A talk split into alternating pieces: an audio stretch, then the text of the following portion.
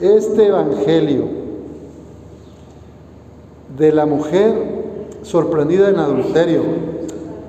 ¿Quiénes están ahí? ¿Quiénes son? Primero, Jesús dice el evangelio que estaba en el monte de los olivos. Estaba ya, se fue a orar. Luego regresó en la mañana al amanecer a donde estaba la gente en el templo y estaba enseñando. Antes de enseñar hay que orar. Nos cuesta, a mí me cuesta mucho orar a veces. Pero ya habiendo orado, luego llegan a, ponerle una trampa. Dos grupos de personas, que son los escribas y los fariseos. Escribas que se sabían todas las leyes de memoria de su religión, eran como los expertos en la Sagrada Escritura. Y fariseos que eran los observantes de la ley, eran los que vivían así a rajatabla cada punto y coma, o al menos eso decían, ¿verdad? Pero en realidad su corazón estaba lejos de Dios. Entonces, esto, estos dos grupos ya querían a Jesús, ¿verdad? Ya lo querían apresar. Ya, entonces dije, vamos a tener una trampa. Si dice que está en contra de la ley de Moisés, pues ya es razón suficiente para ajusticiarlo y eliminarlo de, de aquí, ¿verdad? Entonces le llevan a una mujer sorprendida en adulterio y dice, Moisés nos manda en la ley apedrear a estas mujeres. ¿Tú qué dices? Le ponen la trampa para poder acusarlo y dice el Evangelio que Jesús se agachó, se puso a escribir algo en el suelo, pero estos insistían, contéstanos, contéstanos. Como que Jesús les dio por su lado poquito, ya que insistían tanto, Jesús se incorporó, se, levanta y le dice, aquel de ustedes que no tenga pecado, que le tire la primera piedra. Y se volvió a agachar, calladito, y siguió escribiendo.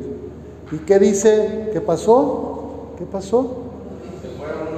Se fueron yendo de uno en uno, empezando por los más pelones, viejitos, canosos, Parece que mientras más eh, vivimos, por lo menos aquí, como que somos más canijillos, ¿verdad? O mañosas, mañosos, ¿verdad?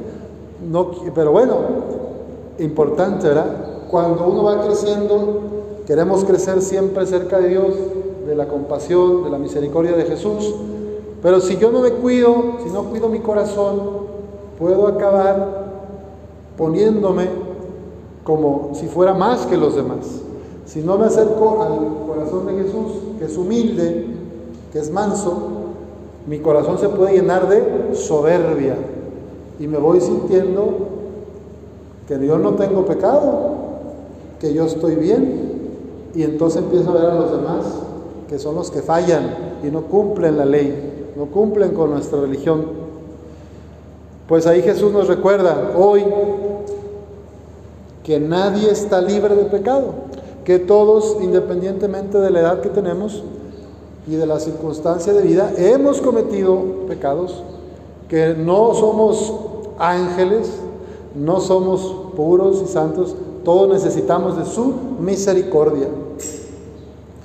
Una vez que se fueron todos, Jesús se enderezó y le preguntó a la mujer, ¿dónde están los que te acusaban?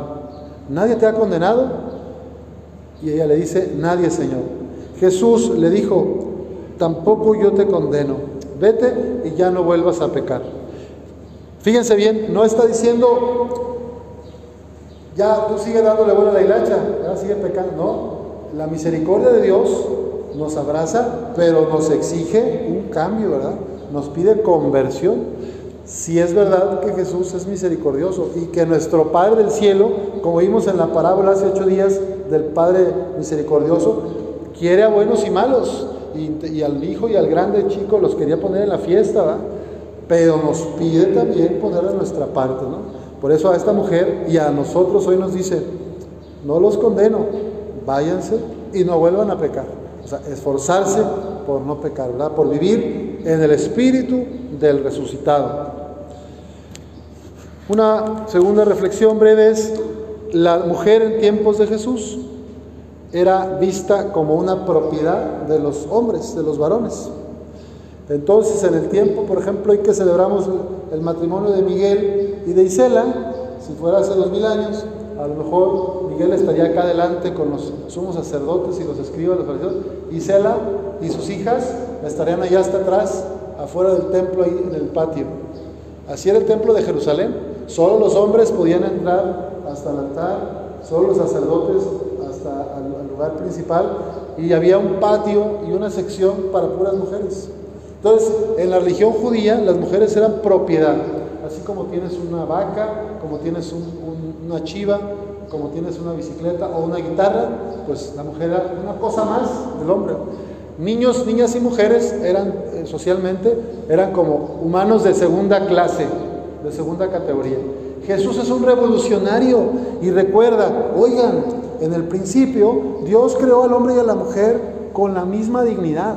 Los dos están hechos por el amor del Padre a imagen y semejanza en el Hijo. Y entonces son ambos importantes, igual ante Dios. Que nadie las discrimine, que nadie las domine, que nadie las controle. No son propiedad. Cada una de las mujeres son compañeras de su pareja y hacen trabajo en equipo. Y ese es el sueño de Dios para la vida.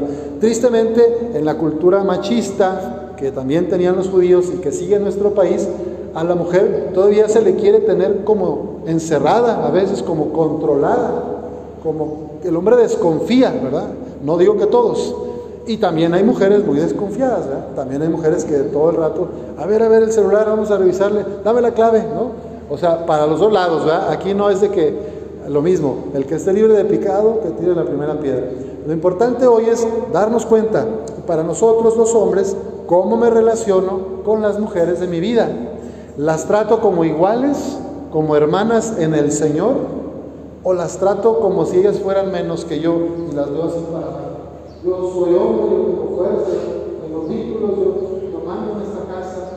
Tú nada más plancha, tratea y así. A ver, ¿cómo nos tratamos? Porque a veces todavía seguimos reproduciendo en nuestras familias esquemas de hace dos mil años, machistas y patriarcales. Entonces vamos a pedir a Dios que nos dé la gracia de reconocer cómo me relaciono con las mujeres en mi vida y cómo también las mujeres reflexionen cómo educan a sus hijos, porque a veces esto es herencia de las mismas mujeres, o sea, a mujeres que siguen diciéndole al hermano mayor, tú siéntate, mijito, mijito, y al otro hermano, siéntese usted, a ver, niñas, ustedes caliéntale la comida a sus hermanos. A ver, tú siéntate, hija, y plánchale a tu hermano la ropa, arréglale el botón. Espérate, enséñale al hombre también a cocinar, a lavarse, a plancharse. No nos hace menos hombres el saber cosas de lo doméstico, no te hace menos hombre, te hace al contrario, alguien autónomo que puedes vivir. Y así como ahora hay muchas mujeres que trabajan para llevar el pan a la casa, también pues cada vez afortunadamente hay más hombres, una nueva generación que está entendiendo que también hay que cooperar en las labores domésticas que no se vale ya como hace tiempo los abuelos que llegaban y decían, yo ya trabajé, vieja, quítame las botas, vieja, préndeme la tele, vieja, acércame el control, hija, tráeme mi taco, mi caguama, ¿verdad? Ya, esos tiempos ya pasaron, hay que dejarlo atrás. Y si todavía sigue en tu casa o en los abuelos, pues hay que dialogar, no se impone nada, pero platicamos, ¿verdad? Porque el sueño de Dios es que hombres y mujeres vivan como iguales y en equipo. Nadie por encima de nadie, nadie por debajo de nadie. Que el Señor nos ayude y que también nosotros tengamos misericordia con los demás, como Él la tuvo con esta pecadora, así como Él tiene con nosotros pecadores misericordia. Que así sea.